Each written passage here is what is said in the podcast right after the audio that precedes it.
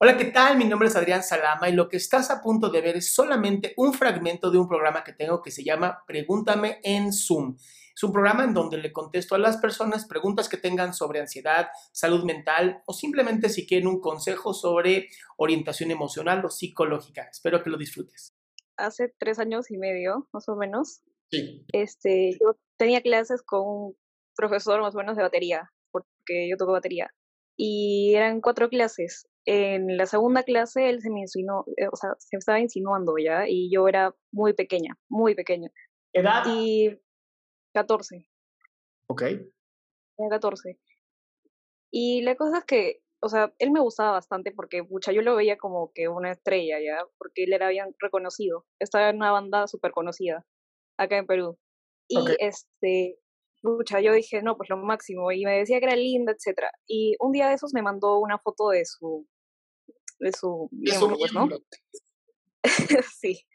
Y, o sea, yo no sabía cómo reaccionar, pues era una niña y, pucha, yo, o sea, no tenía idea si a mi mamá o qué hacer, ¿no? Pero bueno, o sea, no le dije que sí me gustaba que me mandara o algo así, para nada. Siempre he sido bien cortante y él me, me dijo pues que quería tener relaciones conmigo y yo le dije que no, que no le había hecho y que obviamente no lo iba a hacer con él, ¿no? Sí. Y él sabe que me insistía así hasta que corté relación con él. Ya no hablé más con él, pero, o sea, él como que me seguía mandando fotos o cosas así. Y yo no sabía que eso era acoso también, ¿no? Sí. O sea, eso estaba mal. Y ahora este, me he dado cuenta que yo en un momento me he sentido completamente mal. O sea, me sentí como una basura. Me sentí acosada y no sabía quién decirle, porque si decía a alguien, obviamente le iban a meter a la cárcel, ¿no? Porque sus papás son como que súper protectores y yo les decía y obviamente iba a ir a la cárcel, entonces dije, mejor no le digo a nadie y ahí se queda, ¿no? Mejor- obviamente me he quedado con esto, pero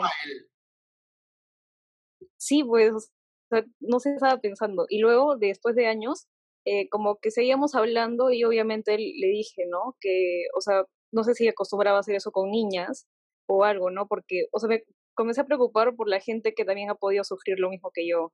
Sí. Y bueno, no sé si denunciarlo o, o simplemente dejarlo ahí. A ver, mi respuesta siempre es denúncialo. El movimiento, el, movimiento Me Too fue justamente lo que hizo que fue una belleza. Esta onda en donde dicen, tenemos como mujeres que denunciar a estos patanes que no representan a los hombres, te lo digo desde ahorita, representan a lo más bajo de nuestra parte animal. Entonces, si tú tienes evidencias para que este güey ser denunciado, yo lo haría, honestamente. Porque, como dices tú, te lo hizo a ti. ¿A cuántas más no se los está haciendo ahorita o no lo hace? Entonces, yo entiendo que es mucha responsabilidad y no te estoy diciendo que es tu obligación. Al final, cada una de ustedes tiene el derecho de hacerlo o no hacerlo. Si no quieres denunciar, también estás, estás en tu derecho, porque no sé cómo sean las leyes en Perú, pero en algún momento a lo mejor también tiene que hacer un careo o lo que sea. Y pues bueno, si, si te- teniendo fotos de su miembro, pues es como de, miren, aquí está, sí se parecen, ¿no? Así, ah, esta, Claro. cosa, esta cosa ridículamente chiquita de su pene. Claro, ahora él está en Canadá, creo. O sea, se fue. Me vale más. Obviamente, Que, que nunca más pueda volver a regresar a su tierra, sería maravilloso. claro, sí. ¿Tú qué necesitas? A Pero- ver, ¿tú qué necesitas para denunciarlo? Tú, como persona.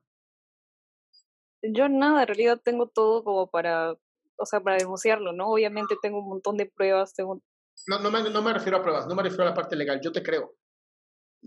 ¿Tú qué necesitas emocionalmente para hacerlo?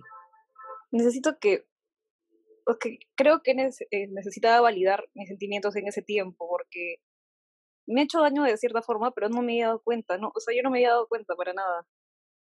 Creo que necesito ot- otra vez sentir todo eso, tal vez, y con cólera hacerlo. Es que yo no soy recorosa ni nada, pero lo que me preocupa ahora es a cuántas niñas más también habría hecho eso, ¿no? O, o lo sigue haciendo, que es peor. O claro, o, lo o tal vez lo siga haciendo. Si tú te sientes con la fuerza física, moral y emocional de denunciarlo, por favor hazlo. Y no solamente ante la ley, ante las redes sociales. Está bien, sí. Entonces, Porque además tú no sabes, a lo mejor tú lo subes en redes sociales y aparecen otras cuatro o cinco como tú que dicen, a mí también. Y haces hashtag MeToo. o a mí también, no sé, en México es diferente. claro. Yo lo haría, mi cielo. Yo lo haría. Estoy entonces lo tengo que analizar bien todo. Siéntelo. Siéntete, siéntete tú. Aquí la única que tiene la, la, la última palabra siempre vas a ser tú, mi amor. Nadie te puede obligar a hacerlo. Mi recomendación es hazlo, no, no solamente por ti, porque también te va a dar a ti una gran libertad hacerlo, sino porque también vas a encontrarte con varias personas como tú que pasaron por lo mismo. Y a nadie, por ser famoso o no ser famoso, le da derecho acosar a nadie. Nadie tiene el derecho de acosar a nadie. Claro, de todas formas. Él tiene como 30 ahora y bueno. Tendrá, tendrá 50 cuando salga de la cárcel el hijo de Sí, gracias. A ti, mi cielo, gracias a ti. Y esto va para todas mis nenas, mujeres hermosas. Y algunos hombres también, ¿eh? no se crean, también a los hombres los acosan, no tanto como a las mujeres. Aprendan a denunciar, de verdad aprendan a denunciar. Es bien, bien importante. No nos podemos seguir quedando callados. Que el problema es que ese es el problema del depredador, sigue buscando presas y listo. De verdad, qué fuerte eres, amiga. Gracias por esto.